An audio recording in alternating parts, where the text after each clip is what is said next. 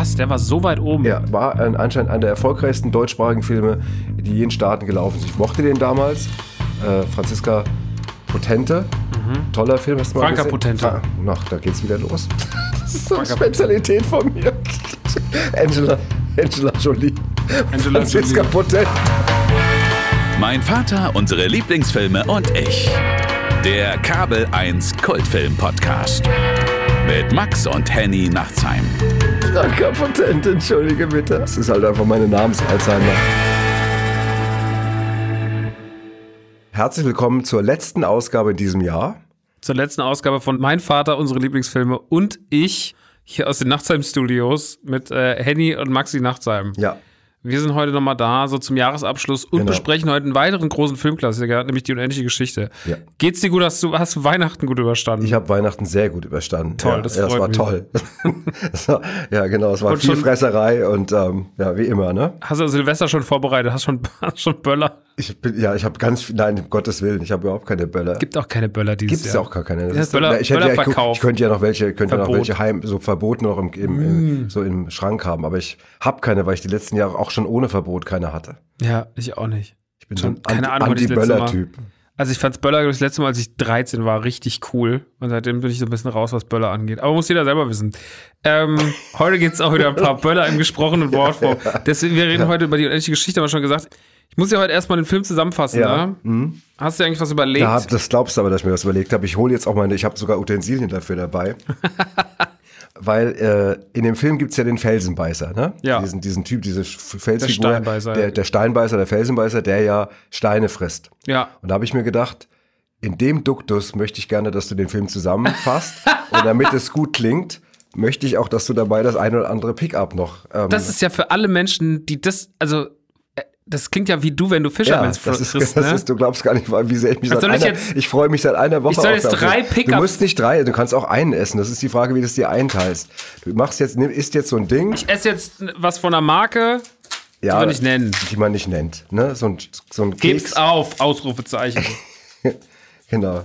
So. Okay, Und ähm, du kaust das quasi wie der Steinbeißer. okay. Und dann. Und das- So ein Blödsinn. nee, das ist kein So Blödsinn. Das ist total gut. Quatsch. Aber gut, dann äh, fange ich mal an. Bitte. Also, die unendliche Geschichte.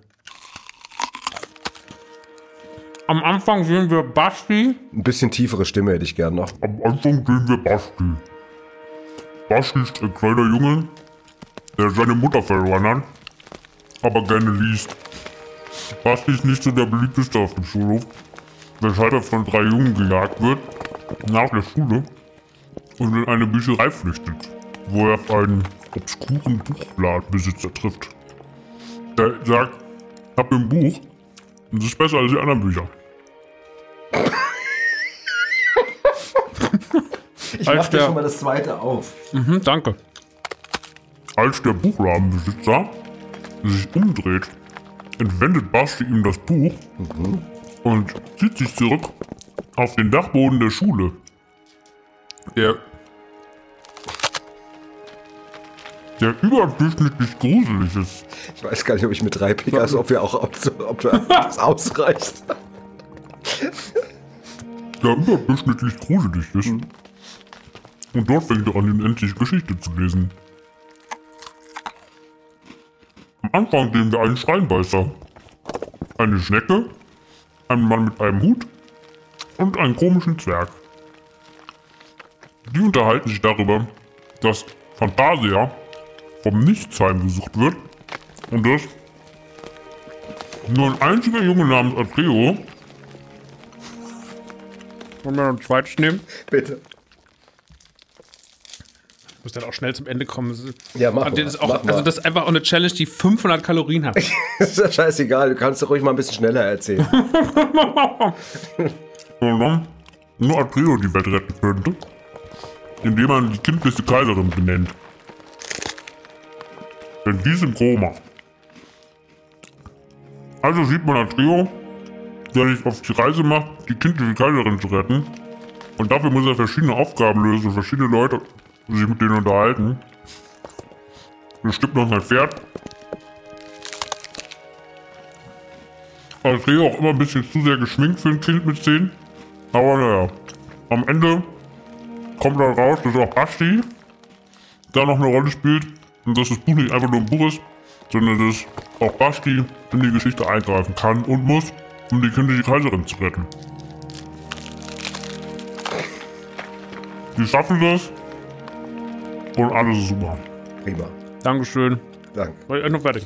Ja, beiß einfach noch ein letztes Mal so. so. Das ist aber Ja. okay, das Spiel. Ja. Das war eine sehr schöne Zusammenfassung. Dankeschön. Ich glaube, wenn man die so gehört hat, braucht man den Film gar nicht mehr gucken. Das steht mal fest. Immer. Das war total erleuchtend, wirklich. Ich habe mich schon die Woche sehr drauf gefreut. Ne? Ja. Weil ich muss auch intern sagen, vielleicht als kleine Info noch intern, weil ich kau ja immer gerne mal noch vor der Sendung schnell einen Fisherman. Und äh, Max schätzt das nicht so wirklich, wenn, er, wenn ich das vor dem Mikro mache. Und ähm, Das ist schon widerlich. Aber was man mal wirklich sagen, was noch widerlicher ist, dass du die manchmal nur so anlutscht und dann legst du die hier so hin. Und manchmal, wir machen ja nicht nur hier den Podcast von uns, sondern hier passieren noch andere Sachen und dann liegen hier manchmal so angelutschte Fishermans auf dem Tisch. Wie die Schweine. Wirklich. Also, es ist einfach nur das ist eine. Ansp eine Anspielung an den Gerd, an meinen Basalspartner, weil das auf seiner Seite liegt. Wahrscheinlich. Wahrscheinlich. Ja, Ja, okay. Müsst ihr wissen, was ihr da macht. Ja, das- naja. Das, das haben wir schon lange aufgegeben. So, okay. Ähm, gut. Dankeschön. Dann, ähm, Dann habe ich jetzt erstmal okay, zwei du, ja, Pickup genau, du hast gefressen. Pickup gefressen, müsstest jetzt satt sein und hast den Film sehr schön zusammengefasst. Danke. 84, du hast den Film zum ersten Mal gesehen oder hast du ihn schon mal irgendwann? Ich habe ihn als Kind gesehen, aber ich habe ihn locker 30 Jahre nicht gesehen gehabt. Also ich habe ihn irgendwann als Kind gesehen. Ich habe Mhm. den zweiten auch damals im Kino gesehen. Ah, den hier habe ich natürlich nicht im Kino gesehen, weil das ist mein Geburtsjahr, ja, ich weiß, 84. das weiß ich. Und ähm, Vielleicht im Bauch deiner Mutter. eventuell da, aber ich habe den auf jeden Fall gesehen, weil es war ja schon immer so ein Klassiker. Äh, Wenn man von der großen deutschen Kinokunst geredet hat, dann war unendliche Geschichte immer so in den Erstnennungen, neben das Boot und noch ein paar andere Sachen. Und ähm, viele Berührungspunkte auch damit gehabt. Es gab auch dann später, als es noch den Warner Brothers Movie Park gab, einen Vergnügungspark, der dann später nur in den Movie Park umbenannt wurde, als er noch unter der Warner-Flagge lief, gab es da auch eine unendliche Geschichte, ein Ride und so. Also es waren immer wieder Berührungspunkte da. Aber ähm, ja, ich habe den halt einfach jahrelang aus den Augen verloren. Und er hat ja dann seinen letzten großen Auftritt als ähm, der passende Song dazu, Neverending Story, in der dritten Staffel Stranger Things am Ende eine sehr erhebliche Rolle gespielt hat. Da Wo war ich auch eine Quizfrage schon mal erledigt hat. Eine, beim Mist. Mist. Genau. Okay. Gut. Ja, ich habe den, glaube ich, im Kino gesehen, in dem Jahr halt eben, in dem er lief. Es war damals ein großes Spektakel. Der Film hat auch ansonsten viel Wirbel äh, erzeugt, wegen allen möglichen Sachen, zu denen wir auch jetzt heute Abend hier noch kommen. Ähm, dementsprechend, es war für mich mal wieder eine Zeitreise, wie wir das öfters hier schon haben, wenn man wirklich einen Film dann 84 ist, dann doch nochmal was anderes, als wenn du den Film Ende der 90er das letzte Mal gesehen hast. Also von Total. daher, ja, war so ein, ein bisschen so ein Flashback, irgendwie so ein bisschen so ein altes Kinogefühl, was ich so hatte irgendwie. Ich habe den in Neu-Isenburg in einem von meinen drei Kinos damals gesehen. Und ja, wir reden jetzt einfach mal drüber und Ganz ähm, genau. Wenn ihr den schauen wollt, im Übrigen, wenn ihr äh, Early Adopter dieses Podcasts seid und schon Montag reingehört habt, morgen läuft der um 20.15 Uhr bei Kabel 1. Also da könnt ihr ihn gucken. Gut. Genau. Genau. Ich habe wie immer mal geguckt, natürlich, du weißt, das ist ja so ein kleines Steckenpferd von mir, irgendwie mal nach den Kritiken zu gucken. Mhm. Ich hätte jetzt hier viel vorlesen können, hat wahnsinnig viel Kritiken, hat man gefunden. Das heißt, der Film war auch ein Spektakel, auch in den Medien Absolut. und hatte eine Riesenbeachtung. Ja. Was man sagen muss, ähm, so poetisch und märchenhaft dieser Film so daherkommt, also für uns jetzt zum Zuschauen, so, also was alles drumherum ging, kann man sagen, ging es genau, was genau das Gegenteil. Es haben sich wahnsinnig viele Leute gestritten um den Film rum. Michael Ende hat, glaube ich, 81 hat er seinen Roman zur Verfilmung freigegeben. Und dann haben sich erstmal, gab es einen Produzenten namens Dieter Geisler, der ist eingestiegen mit, zusammen mit einem Verleger und einem, und einem Anwalt, die wollten das machen.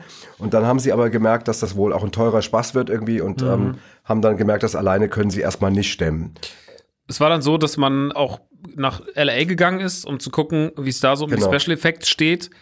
Und äh, Dieter Geisler, der das alles so übernommen hat, hat dann dort in einem Trickstudio festgestellt, dass die elektronischen Special Effects, also diese ganzen Animatronics, so unausgereift waren dort, dass er gesagt hat, das reicht ihm nicht und dass er das anders machen muss. Und dann war da auf einmal klar, dass dieser Film nicht die äh, veranschlagten 8 bis 10 Millionen D-Mark damals noch kosten wird, sondern dass es deutlich teurer wird. Das muss man sich überlegen, vor allem, dass, dass damals Deutsche nach Amerika gegangen sind und haben dann gesagt, hey, die Special Effects, Das reicht uns hier das nicht. reicht uns das finde ich das irre. Ist, das ist ich mir das Land, aus das- dem Star Wars ja, kommt. aus dem Star Wars kommt oder jetzt an die Marvel-Filme oder alles, was uns heute so umhaut Mhm. an Special Effects, dass das damals echt, ich finde das mega spannend. Also, Mhm. weil das, ich wusste das auch nicht. Ich habe mich nicht dafür interessiert, wer ist jetzt der Vorreiter in Special Effects. Ich hätte mir das, Mhm. wenn du mich das Mitte der 80er gefragt hättest, ich hätte automatisch gesagt, ja, wahrscheinlich Hollywood, aber so war es erstmal nicht. Ne? Mhm, krass. Genau. Deswegen ist auf jeden Fall dann 81 auch dann äh, Produzent Bernd Eichinger eingestiegen, Mhm. zusammen mit Helmut Dietl als Regisseur und Hermann Weigel als Drehbuchautor, den ich übrigens persönlich kennengelernt habe. Her Hermann Weigel, Max war tatsächlich der Co-Produzent von Abutze, von unserem Ach, wirklich? Kinofilm. Wirklich. Und Bernd Eichinger habe ich über den Weg auch kennengelernt. Komme ich später vielleicht nochmal dazu. Und die haben dann auf jeden Fall wiederum Warner Communications, äh, so eine Ami-Firma, dann zum, zur Kooperation bewegt. Und die sind damit, Beachtung, damals Konstantin, das war die Firma, von die Bernd Eichinger nach deren Konkurs wieder auf Vordermann gebracht hat, sind mit 15 Millionen D-Mark eingestiegen und haben ihre kompletten Reserven aufgebraucht. Das heißt, die sind mega ins Risiko gegangen für Krass. diesen Film. Äh, Warner mit 11 Millionen Dollar eingestiegen, allerdings. Und trotzdem war der Vertrag, habe ich äh, gesehen, so knüppelhart zwischen Konstantin und Warner, klassische Ami-Geschichte, dass Bernd Eichinger irgendwann gesagt hat, also wenn die wollen, dann können die jederzeit den Regisseur austauschen oder mich vom Gelände schicken. Also ganz, ganz knallharter Deal. Und ähm, das erstmal so ein bisschen zur Entstehungsgeschichte, wer da am Ende den Film überhaupt finanziert hat. Okay. 82 gingen dann die Dreharbeiten los in den Bavaria Filmstudios und die Special Effects liefen unter der Leitung von Brian Johnson. Und da war dann absehbar, dass der Film wesentlich teurer wird. Also das wird äh, wahrscheinlich eine der teuersten deutschen Kinoproduktionen aller Zeiten. Das war dann Dietl zu groß, der ist dann ausgestiegen und wurde dann durch Wolfgang Petersen ersetzt. Äh, Was der, ihm nicht geschadet hat, glaube ich. was ihm nicht geschadet hat, Ja. weil der sich mit solchen Großprojekten schon ein bisschen auskannte.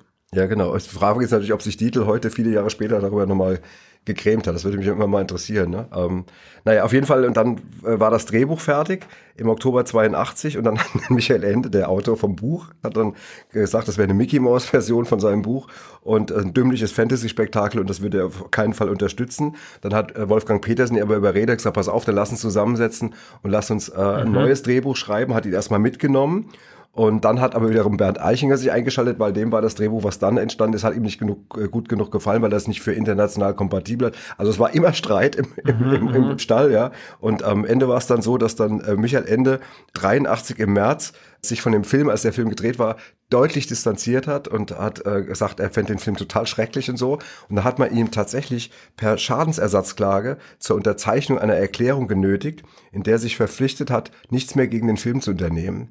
Und das muss. äh, Michael Ende. Michael Ende wurde quasi ruhig gestellt als Autor von der Filmindustrie und die haben gesagt, halt einfach die Klappe und äh, die Androhung, also wenn er das nicht gemacht hätte, muss, also was man so liest jetzt im Nachhinein, hätte ihn ruiniert. Also der hätte eine, eine Strafe gezahlt, wenn der weiter die Klappe aufgerissen hätte gegen diesen Film. Das ist, finde ich schon, also jetzt mal bei aller Liebe zu, dass wir über Filme reden und Filme mögen, aber das ist halt wirklich auch diese andere Seite von dieser, von diesem Business, dass irgendwie, dass einfach auch der Autor, ich meine, du bist der Autor, der sich das ausgedacht hat. Also ich kann mir vorstellen, dass sich das für Michael Ende nicht gut angefühlt hat. Ja. ja, krasse Geschichte auf jeden Fall. Aber so ist es halt, ne? So ist ja die Branche. Ne? Aber es ist auch ganz krass, wenn du das erste unendliche Geschichtebuch nimmst und guckst, bis wohin der Film geht, hast du ungefähr die Hälfte des Buches. Also er geht natürlich auch nicht in die Tiefe, der Film. Der kratzt ja auch wirklich nur dran. Ne? Na gut. War dann auch scheißegal, war nämlich dann eh schon teuer genug, hat nämlich 60 Millionen D-Mark gekostet, das Ding. Also es ist einfach 60 Millionen deutsche Mark. Ja, okay, 30 Millionen Euro, das, ist nicht schlecht. echt irre. Ja. Kommen wir meistens zu den Dreharbeiten. Die Dreharbeiten waren auch wesentlich länger, als sie geplant war. Die haben es dann vom 15. März bis zum 15. September 83 erstreckt. Und der Film wurde interessanterweise in englischer Sprache gedreht. Und äh, mega aufwendig waren natürlich die Special Effects, weil das halt eben 84 trotzdem jetzt, auch wenn sie es dann in Deutschland gemacht haben, trotzdem natürlich alles in, in Kinderschuhen gesteckt hat. Das war alles also noch überhaupt nicht so, so weit, wie man es das heute denkt. Diese ganzen Fantasy-Wesen, die da drin vorkommen, also Fuchur und die, die Schildkröte und das, äh, was ist das da im, in der Höhle? Ist das ein Wolf, Tiger, Löwe? Wolf. Wolf, genau. Und die mussten alle erstmal gebaut werden. Und das ist ganz interessant. Die haben erst, haben sie von den ganzen Viechern kleine Tonmodelle gebaut. Also erstmal so Dings. Dann haben sie im richtigen Maßstab die Dinger aus Gips angefertigt und dann rund um die gegipsten Versionen Schaumstoffversionen äh, geschaffen. Also haben, es gab jedes von diesen Fantasy-Wesen wurde in drei Stufen erstellt. Und am Ende war es so, dass bis zu 25 Puppenspieler so ein, so ein Teil da bewegt haben. Also zum Beispiel den Steinbeißer oder Felsenbeißer oder eben Fuchur. Zum Beispiel bei Fuchur war es zum Beispiel, so habe ich gelesen, die hatten dann einen Typ, der nur für die Nase zuständig war. Der war dann wahrscheinlich in der Nase drin und hat dann drin die Nase von dem Drachen bewegt irgendwie, damit es cool aussieht irgendwie, der, dass der dann diese Bewegung macht und sowas. Und ähm, ja, das war damals auf jeden Fall nochmal eine andere Herangehensweise an Special Effects, als das heute wäre. Ne? Also heute wird es am Computer äh, schnell getippt. Ich durfte ein paar Mal dabei sein, wenn Special Effects entstehen. Ich habe ja Freunde in Stuttgart, die eine wahnsinnig gute Computeranimationsfirma sind, die auch große Werbespots äh, schon gemacht haben, die Preise gewonnen haben und so weiter. Und da siehst du halt am Computer, da sitzt er daneben und dann, und dann sage ich, lass doch mal den Roboter noch mal was anderes machen. Sagt er, dann hörst du nur so, so, guck mal jetzt. Was? Das ist heute ein bisschen anders als damals. Klar, damals musste man noch das in die Nase rein.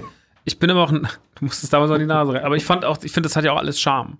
Ne? Also es macht Ich unfassbar. meine das auch überhaupt nicht. Äh, Nein, nein, nein, das äh, weiß ich, weiß ich. oder, ich äh, das weiß ich. ja. Das habe ich dir auch nicht unterstellt. nee. Ich sage nur, dass es, ähm, dass ja heute ganz viele Filme aus den 80ern einen extremen Charme haben, weil sie halt eben nicht mit Computereffekten Ja. arbeiten.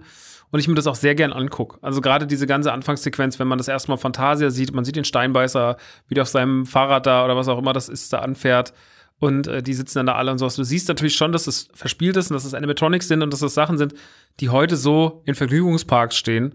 Aber es Fuhrer zum Beispiel steht ja in den Bavaria-Studios, da Ja, kannst du ja. ja von der Greenscreen noch draufklettern und. und Genau, Äh, zum Beispiel mit den Bildern habe ich so gelernt, wie ein Greenscreen funktioniert als Kind. Mhm. Da hat man einem das das erste Mal erklärt. So, ja, hier siehst du halt, der Junge sitzt auf Fuhur und da ist die grüne Leinwand und jetzt siehst du, wie es aussieht, wenn der dann fliegt. Und das ähm, hat damals uns äh, Filme machen erklärt. So die Szene zum Beispiel, ne? Ich weiß auch noch, ich weiß auch noch, ähm, wie ich im Kino damals war und dann kam der Drache das erste Mal rein und das Kino hat gejohlt. Also Mhm. wir waren alle, oder alle waren nicht gejohlt, ist das falsche Wort, weil es, aber alle waren so, oh, der ist aber schön und wie, der war Ja, ja. damals, war damals, äh, war das, wie gesagt, ein bahnbrechender Special Effect. Der hat auch wahnsinnig viel Charme. Ja. Also der, äh, die Figur Fuhur an sich hat unfassbar viel die Charme. Figuren haben auch, auch die Schildkröte zum Ja. Beispiel ist in, jetzt im Film, also als ich es jetzt mal gesehen habe, hat mir total gut gefallen. Irgendwie. Mhm. Und, und der Steinbeißer, Felsenbeißer, Ja, ja, wie auch immer er heißt, aber du weißt, der, der, mit, der vorhin die Kekse gefressen hat, der ist, kommt auch super. Ja, Mhm. also das ist, wie gesagt, total charmant.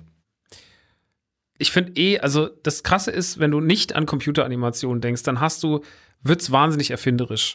Und wenn du dann so hier hörst, was Brian Johnson so gemacht hat, zum Beispiel in Halle 10 hat er folgendes gemacht. Er hat, ähm, um den Himmel und diese auftürmenden Wolken vor dieser Stadt irgendwie, um das irgendwie umzusetzen, hat Ja. er ein 7000 Liter umfassendes Plexiglas wa- Wassertank gebaut, äh, mit dahinter einer befindlichen Leinwand und dann konnte er Dias aus dem Film drauf machen und dann hat er da durchgefilmt. Und dann diese bewegten Wolken äh, sind entstanden, indem er irgendwie farbige Tinte rein hat mit chemischen Zusätzen und das hat er dann da reingespritzt. Und das ist schon irre, wenn du dir das mal vorstellst. Also da steht dann so ein 7000 Liter Wassertank und dann wird da irgendwas rein und dann wird so ein Himmel simuliert. Ja, den musst du ja erstmal auch dann bauen, Ja, bauen voll. lassen Also das- und, und dann musst du später auch dann zu irgendjemandem sagen. auch, du musst auch wissen, jetzt- wie das funktioniert. Also du musst ja auch Ja. wissen, wie kriege ich den Effekt hin. Ja. Und da muss man, das ist schon irre. Und finde ich. interessant ist auch die Frage, wo hat man danach die 7000 Liter wieder hin? Mit dem chemischen, mit den chemischen Wolken drin. Wolken drin, genau. Ist es da, wo später nie Bäume gewachsen sind? Ja. In der Nähe, genau. Ja. Und genauso, was ich mich auch gefragt habe, als ich die Moore-Szene gesehen habe, habe ich gedacht, Ja. ist die im Studio gedreht oder ist sie nicht im Studio gedreht? Weil ich gedacht, die im Studio zu drehen, ist ja wahnsinnig aufwendig. Wird Erzähl. nicht so sein. Sie ist im Studio gedreht Nee. worden, was ich krass finde. Ja gut, Äh, ich meine, du siehst es ein bisschen so an, an der Beleuchtung. genau, dass dieser, dieser Himmel sieht Ja, nicht. Der Himmel genau. ist nämlich gemalt. Ja, genau. Und äh, alles andere ist aber irgendwie so ein Moorbodentorf und Erde, äh, wo sie so, so eine südenglische Moorlandschaft nachgebaut haben. Und das muss auch extrem schlimm gewesen sein. Die haben da bei 40 Grad gedreht die ganze Zeit. Also es muss die ganze Zeit heiß gewesen sein. Und diese Szene hat, die dauert ja nicht lange, die Szene, die dauert ja 10 Minuten. Die haben 200 Drehstunden in diesem Sumpf gehabt. Und allein die Szene mit dem, wenn Artax das Pferd versinkt, das hat vier Tage in Anspruch genommen. Vier Tage. Ach, Was? so liebe Zeit. Und das ist ja auch so eine schlimme Szene. Die ist schlimm. Die ist auch vor allem, also die Amma, die ist ja nur alles andere als kindgerecht, ne? Also meine, Ja, es ist, ja, ja. ist ja so, dass der behauptet wird, dass da in dieser Gegend irgendwie dann, dass man ja quasi dann so Suizidgedanken oder dass man so sich aufgibt irgendwie, ne? Und Ja, das, das Pferd, deswegen kommt das Pferd ja auch nicht raus. Und ich fand die Szene, als ich jetzt hier gesehen habe, ich hatte die gar nicht mehr, ich finde die brutal. Weil er ist so schön. verzweifelt ist. Ich konnte mich total reinversetzen. Der Junge will sein Pferd da noch und sagt, komm bitte raus irgendwie und muss damit ansehen, wie das Pferd einfach nicht mehr mitgeht und dann wirklich im Morph. Also, es ist schon krass. Immer weiter versinken, sie den Kopf irgendwie rausgucken und oh, ist das traurig. wehrt sich dann noch nicht mehr so richtig und du bist so, und er die ganze Zeit, Ajax, Ajax. Ja, ist- ja mach's nochmal. Ajax. So hat er, genau so hat er geredet. Ja, genau. genau. Du bist, du kannst alle Figuren. Ich kann alles. alles, alle Figuren. Man denkt immer, man hä, spielen die Szenen aus dem Film, also nee, es war nur ich. Ja, genau. Es gab ja dann später eine US-Version von dem Film und die haben ein bisschen was geändert. Echt? Ja, es gab eine US-Version, die haben, und zwar haben die erstmal den Vorspann äh, stilistisch geändert. Die hatten zum Beispiel ähm, Wolkenbilder. Achso, die haben keine neuen, Ja. die haben keinen neuen Film gedreht. Die haben den bearbeitet. Ah, Es gab okay. Mhm, kein Remake, sondern sie haben den Film einfach sich nochmal zur, zur Brust genommen und haben dann zum Beispiel am Anfang Wolkenbilder statt schwarzem Hintergrund gemacht. Außerdem wurde der Film, Achtung, um fast sieben Minuten, also sechs Minuten 42 gekürzt, um die Handlung zu strafen.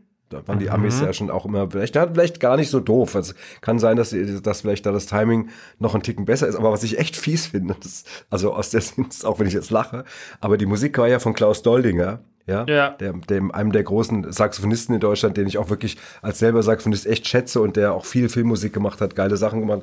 Und das wurde einfach durch, bei den Amis dann durch Giorgio Moroder und Limal ersetzt. Das heißt, einfach, die haben das einfach rausgenommen und gesagt, wir machen andere Musik drüber. Das ist schon bitter. Das ist hart. Ich finde das, also wenn du, wenn du als, als Musiker, machst du wenn dir später nicht. jemand sagt, du Klaus, wollt ihr noch sagen, bei den Amis, also die haben nur, dass du dich nicht wunderst, falls du den dir nochmal Gibt's ein bisschen weniger GEMA-Geld für dich? Weniger GEMA, genau, leider, genau. Das ist schon krass, ja.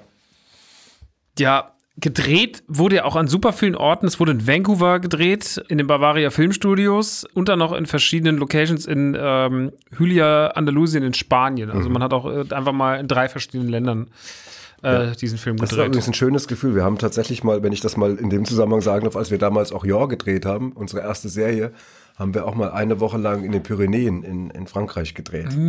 Und das war, ähm, das war irgendwie schön, es war ein schönes Gefühl, äh, die Dreharbeiten war, man hat auf einmal das Gefühl, man ist wahnsinnig wichtig, dass man auf einmal, da ist die berühmte Szene mit den Pferden, ist jetzt vielleicht ein bisschen zu lang, aber mich. genau, genau, wo wir, wo wir auf Pferden als erste Winnetou und Old Shatterhand persifliert haben, genau. Als erste. Als erste. Nicht als letzter, aber als erster. Ja, genau, genau. Nochmal der Seite. Genau, Schöne so, Grüße. Genau, schöne Grüße. Wo ist eigentlich Cavanian heute Abend? Keine Ahnung, wo ist eigentlich Bully? Genau. Und ähm, ich habe noch einen goldigen Fact noch rausgefunden, nämlich die kindliche Kaiserin, die hat, musste während der Dreharbeiten falsche Zähne tragen, weil die hat nämlich zwei Zähne verloren. Ich weiß nicht genau, ob das jetzt altersbedingt war und fing an zu lispeln. Und das hat man auch beim Drehen auf einmal gemerkt, dass das irgendwie nicht so gut kommt. Irgendwie. Und dann hat sie irgendwie künstliche Zähne bekommen. Genau, und dann hat man das so weitergedreht. Wobei wir beim Cast angekommen wären. Wenn du, Damit wenn du, wären wir beim genau, Cast, ja. Dann erzähl mal ein bisschen was. Du hast den, den Also Bastian Balthasar Buchs das ist ein geiler Name. Auch ein geiler Name. der wirklich so? Ist ja die Rolle, die er spielt. Der Schauspieler Ach so, heißt stimmt, das heißt die Oliver. Rolle, stimmt. So, Genau. also, Entschuldige. aber Bastian Balthasar. Fuchs ist trotzdem schon Ja. eine geile, Ja, geiler schön. Name. Äh, der wurde 73 in Kalifornien geboren und die Rolle von Basti war so seine aller, aller wichtigste Rolle. Danach hat er nochmal in Cocoon und Cocoon 2 äh, mitgespielt und war so ein bisschen in Knight Rider oder Twilight Zone war auch mal zu sehen. Ähm, hat aber nur zwischen 81 und 89 gedreht und dann hat er aufgehört. Er hat noch ein paar Werbespots gemacht Mhm. für McDonalds oder Visa, aber heute ist er Fotograf. Fotograf. Fotograf. Okay. Auch okay. Ja, genau. Der, der andere Junge, der äh, Noah Hathaway, spielt den Atreo. Der ist 71 in Los Angeles geboren, hat auch Werbespots gedreht, hat äh, 78 bis 79 in der Serie Kampfstern Galactica als Mhm. Boxer gespielt. Kennst du das ein bisschen? Ich bin da nicht so drin in dem Franchise, nee. Und der Wolfgang Petersen hat ihn dann entdeckt, hat ihn dann eben für diese Rolle äh, unter Vertrag genommen. Und auch da sind wir schon wieder bei den Nicklichkeiten. Und er hat einen Vertrag bekommen für drei Monate Drehzeit. Und dann waren die Dreharbeiten aber tatsächlich zehn Monate. Und da man ihm die restlichen sieben Monate nicht freiwillig bezahlen wollte, musste er die Gage einklagen. Und das hatte wiederum zur Folge, dass er später von der Premierenfeier ausgeladen wurde. Was? Das ist schon echt, also der Film hat echt schon, Kind. der hat echt schon, der hat so ein bisschen Dreck am Stecken, der Film, also rundrum. Das ändert ja nichts, dass wir den gucken können und dass wir den trotzdem auch Ja, wahrnehmen als Produktion. Unterhalt. Aber die Produktion ist echt hart. Ja, ja, ja, ja, ja, ja. Also, das, lädst so ein Kind dann ein, weil er dann sagt, weißt du, der hat sich das ja nicht selber ausgedacht. Da kommt der Vater wahrscheinlich und sagt dann irgendwie hier, das geht nicht, wir haben einen Vertrag irgendwie, der, der dreht viel länger, der muss auch noch mehr Gage bekommen und dann, und dann wird dann auf einmal kommen die Anwälte und dann, und dann wird er ausgeladen. Wie bitter. Ja. Also, ah, alles Na, auf dem na, Rücken dieses armen Ja, Jungen. genau. Der hat dann später noch eine Zeit, er hat überhaupt öfters Pech in seinem Leben gehabt. Der hat dann eine Zeit lang noch als Lehrer für Jazzdance gearbeitet, hat aber 89 einen schweren Unfall gehabt, musste den Beruf dann aufgeben und jetzt kommt's. Wenn du doch einen schweren Unfall hast und als Jazzlehrer nicht mehr oder als Jazztanzlehrer nicht mehr arbeiten kannst, wieso macht man dann das, was er gemacht hat? Er hat nämlich danach Motorradrennen gefahren. Das ist, wirklich kein Quatsch. Und arbeitet dann noch als Barkeeper in Los Angeles und hat dann nochmal 94 was gedreht. Der Film hieß Straße zur Freiheit und äh, ist heute tatsächlich Meister des Muay Thai und er bildet Flugbegleiter und Piloten im Nahkampf aus. Das finde ich irgendwie noch ganz spannend und hat auch noch den schwarzen Gürtel in Shotokan Karate. Also das nur mal so als Finde ich crazy, dass die alle so normalos geworden sind. Das ist ja bei äh, Tammy Stronach auch so, dass die kindliche Kaiserin, Ja. die wurde 72 geboren in Tehran und äh, war trotz des Erfolgs, die sie als Schauspielerin hatte, haben die Eltern gesagt, nee, das machst du nicht, weil wir wollen nicht, dass sie so ein typischer Kinderstar wird. Ne? So damals war so Drew Barrymore nach E.T. und sowas war ein Thema. Dann haben die gesagt, nee, das machst du nicht. Sie ist dann stattdessen auch Tänzerin geworden, tourt ab 96 mit Neta Dance äh, Company durch Europa, Israel und die USA und hat dann im Jahre 2000 in New York ihr eigenes Tanzstudio, nämlich Tammy Stronach, einfach nach ihrem Namen, Tammy Stronach Dance gegründet. Und äh, heute arbeitet sie als Tanzlehrerin, Choreografin und Yogalehrerin. aber da wahrscheinlich die du kannst von allen was lernen. Ja, du kannst, ja wirklich. kannst- und vor allem ist auch eine, eine vernünftige Entscheidung, weil du weißt wirklich nicht, was aus einer Karriere. Du kannst das nicht sagen. Ich möchte nicht wissen, wenn es mal eine Statistik gäbe, wie viel von den Kinderstars oder die wirklich, die so One-Hit-Wonder-mäßig waren in Mhm. ihrer Zeit, was aus denen, die alle gehofft haben, dass sie eine, eine Weltkarriere über, über Jahrzehnte hinlegen, wo das nicht geklappt hat. Mhm. Wir, wir kennen ja, reden ja immer nur von denen, die durchgekommen sind, aber wir, wir wissen es oft nicht. Deswegen ist das ganz interessant bei dem Film, weil das sind jetzt eben mal gerade drei Leute, die diese kindlichen Rollen gespielt haben, die alle irgendwie ähm, einen anderen Lebensweg eingeschlagen haben. Ja. Aber, das hört man echt selten, ja. ja, Also man befasst sich sehr wenig damit, was eigentlich mit den nicht. Kids so wurde. Ja. Und oft hört man dann immer von irgendwelchen Horrorgeschichten und ich finde, das sind ja keine Horrorgeschichten, das sind ja alles irgendwie normale Leute jetzt. quasi. Genau. Ja, es ist ähnlich wie mit dem One-Hit-Wonder in der Musik. Das, ich war mal zu Gast mit dem Gerd mit, äh, in einer Sendung, die sich mit One-Hit-Wonder beschäftigt hat. Die haben dann auch laut diese ganzen Interpreten von diesen One-Hit-Wonder-Songs eingeladen irgendwie. Das war schon interessant, wenn du dann auf einmal dann jemand hast, der hat einen riesen Welthit irgendwie. Ich meine, klar, wenn du natürlich, ich hab, kenne den Peter von Fool's Garden? Äh, von Fool's Garden mit Lemon Tree, der sagt irgendwie, das ist äh, jedes Jahr ist das irgendwie immer noch ein, ein gutes Einkommen, ne, mit der Song, weil der auf der ganzen Welt läuft. Also äh, so ein One-Hit-Wonder kann dir auch natürlich tatsächlich auch einen Arsch retten. Aber ähm, kann auch sein, dass du halt einen hast und kommst ganz nach oben und dann, es gab mal eine deutsche Band, ich sage jetzt den Namen nicht, da hat, die hatten auch einen Riesenhit. Und der Typ hat später bei der Müllabfuhr gearbeitet, der Sänger, der den Song geschrieben hat, weil er das eben diese Karriere nicht halten konnte. Also es gibt da auch Gegenbeispiele. Ähm, wer tatsächlich, und das schöner Übergang, wer tatsächlich äh, eine, eine lange Karriere hatte, nicht erst seit diesem Film, das ist Tilo Brückner, der spielt den Nachtalb im Film und das ist ein in äh, Augsburg geborener, 1940 geborener Schauspieler, der letztes Jahr leider verstorben ist. Und das war wirklich das, was man so einen renommierten deutschen Schauspieler nennen darf. Also der hat irgendwie zwischen 67 bis letztes Jahr immer regelmäßig für Kino- und Fernsehfilme vor der Kamera gestanden, hat Achtung, insgesamt über 50 Kinofilme, in 50 Kinofilmen mitgespielt und ungefähr 500 Fernsehproduktionen. Das ist schon. Das ist viel. Also hat bei Tatort hat er den Eduard Holicek mitgespielt, im Landarzt, bei Soko Leipzig, bei allen Ostwind-Verfilmungen hat er als Herr Kahn mitgewirkt, hat Honig im Kopf mit Hallervorden von Til Schweiger hat er mitgespielt. War jetzt zum Schluss, habe ich sogar ab und zu gesehen, wenn man mal so, ich gucke nicht wirklich Vorabendfernsehen, aber gab eine Serie oder gibt eine Serie, die heißt Rentner-Cops. Die läuft im, im ersten irgendwie im Vorabendprogramm, da hat er noch mitgespielt bis kurz vor seinem Tod. Also das ist so einer der gewesen, der hat, der hat im Gegensatz zu denen, die wir jetzt gerade genannt, mal richtig viel gedreht, richtig lang. Und dann kommen wir mal ein bisschen zu den Machern des Films. Also das heißt ein bisschen, das sind ähm, zwei Leute, die natürlich zu den Schwergewichten im, im deutschen äh, Film zählen. Das ist einmal Wolfgang Petersen Regie. Der war Sohn eines Marineoffiziers, 41M geboren, wuchs aber während des Zweiten Weltkriegs in Mecklenburg auf und drehte bereits schon während seiner Schulzeit mit einer 8mm Kamera erste Filme. Also da hat er schon gemerkt, irgendwie, äh, das ist so mein Ding. Hat dann äh, am Jungen Theater in Hamburg äh, erste Regiearbeit abgeliefert, in verschiedenen Kinderaufführungen Regie geführt, dann als Regieassistent und Schauspieler, dann eine Schauspielschule besucht und dann ein Studium der Theaterwissenschaften in Berlin und Hamburg begonnen. Dann hat er angefangen, richtig zu drehen. Er hat ein paar Mal Regie beim Tatort Mhm. geführt. Dann hat er 73, 74 seinen ersten Kinofilm gedreht, nämlich einer von uns beiden. Unter anderem mit äh, Jürgen Prochnow und Elke Sommer. Mhm. Kennst du die noch? Nö. Süß. Elke Sommer war mal, wie soll ich sagen, das ist so ein bisschen, das war so die, die deutsche Doris Day. Das war so, Elke Sommer ist eine Blonde, die gibt's auch immer noch. Die, die, Wir hatten neulich eine Anfrage für einen Film zu drehen hier im, irgendwo in Mittelhessen und da sollte auch Elke Sommer mitspielen. Also Okay. wäre für uns Aber fast ein Grund noch. gewesen, das zu machen, aber der, das, wir wollten es dann doch nicht machen, weil uns das nicht so richtig gepackt hat. Aber, Okay. aber die gibt's noch. Elke Sommer war mal ein großer deutscher Kinostar. Okay, sagt mir gar nichts. Macht nichts, musste nicht. Dann hat er 1977 äh, einen handfesten Skandal gehabt, denn der Film Die Konsequenz, ein Film, der sich mit dem Thema. Homosexualität Genau. äh, befasst hat, der lief in der ARD und dann hat der Bayerische Rundfunk den mittendrin einfach ausgemacht, weil sie gesagt haben, das ist nicht für unsere Zuschauer geeignet. Das musst du dir mal vorstellen. Das finde ich krass. Was eine Anmaßung, ne? Und was für die, über die Köpfe der Leute hinweg entscheiden, ja, das ist so, da geht es um, um Homosexualität, das wollen wir den Leuten mal nicht Dann zumuten. haben wir keinen Bock drauf. Dann zeigen Also wir jetzt mal irgendwie, zeigen wir jetzt nochmal Polizeiwagen ISA 12 oder so. Also, Einfach das ist so krass, ey. Wahnsinn. Habe ich nicht gedacht, dass wir so, dass wir noch so in der Steinzeit waren in den 70ern. Naja, gut. Und dann bekam er von der Bavaria den Auftrag, mach doch mal das Boot. Und ja, das war dann sein internationaler Da soll ja was draus geworden Da soll sein. ja was draus geworden sein. Was man so. Unfassbar langer Film, habe ich vor zwei Jahren das erste Mal gesehen. Alter, das ist wirklich wahnsinnig lang. Ist aber egal, war ein Riesenkassenschlager in den USA. Ist ja, wie gesagt, ne, einer der Aushängeschilder für deutschen Film. Und äh, das war dann auch seine Eintrittskarte nach Hollywood. Und von dann hat er erstmal die unendliche Geschichte gemacht, dann hat er Enemy Mine gemacht mit, mit Dennis Quaid, ein sehr schöner Film. Toller Film damals. Ich mochte den sehr. In a Line of Fire mit Clint Eastwood. Einer meiner absoluten Clint Eastwood Lieblingsfilme. Okay, krass. Kennst du den? Nee, kenn ich Wirklich nicht? Nee. Boah, vielleicht haben wir hier nochmal Gelegenheit. Das ist echt ein überragend guter, also Clint Eastwood ist mega in dem Film.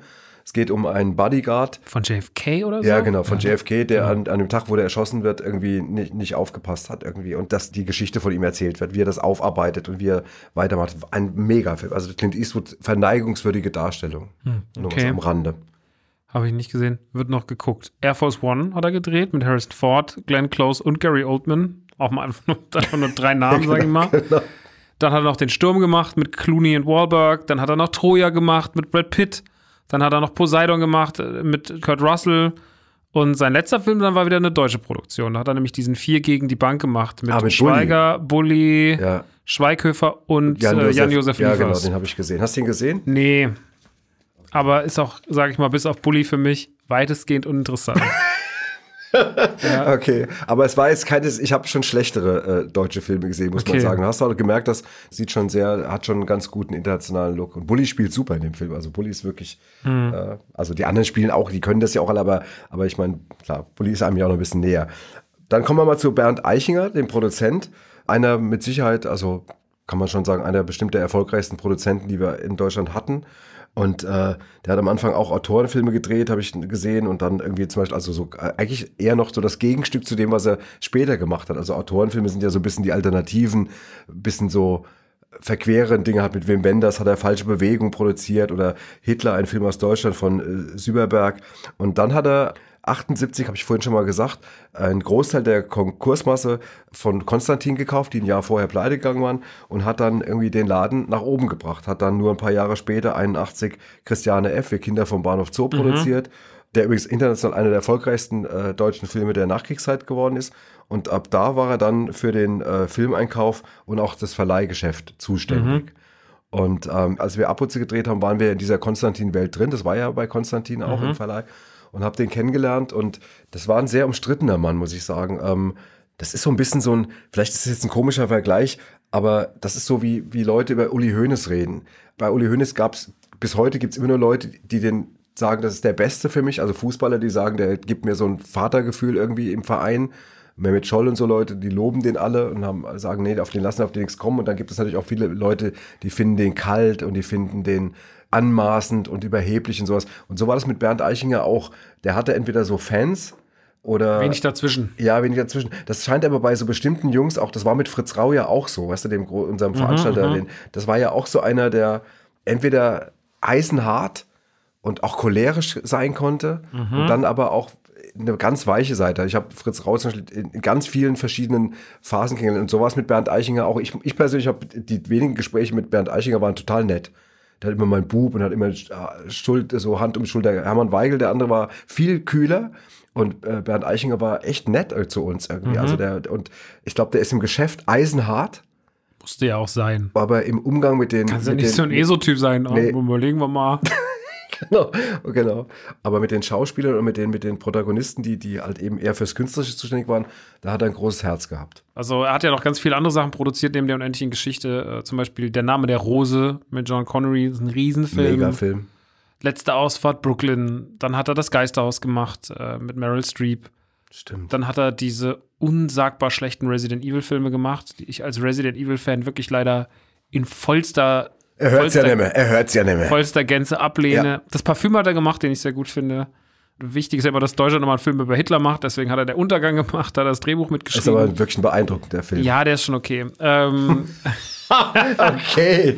ich, ja. ich kann halt keine Hitlerfilme Ja, mehr ich weiß, sehen. ich Aber weiß. das ist, äh, das war 2005, war ein Riesenthema, ist Ich ja dann weiß. auch äh, in, nominiert in Amerika gewesen. gucken sie, was deutsche Filme angeht, eigentlich nur Hitlerfilme. Das ist echt Der immer so. Untergang, Oder- Hitler, Junge Sal Salomon und noch eine. Ich habe wohl mal nachgeguckt, in, der- in die erfolgreichsten deutschen Filme in den USA sind irgendwie die Hälfte sind Hitlerfilme. Immer Hitlerfilme. Mann, ey. War ja dann noch nominiert 2005 für den besten äh, fre- fremdsprachigen Film.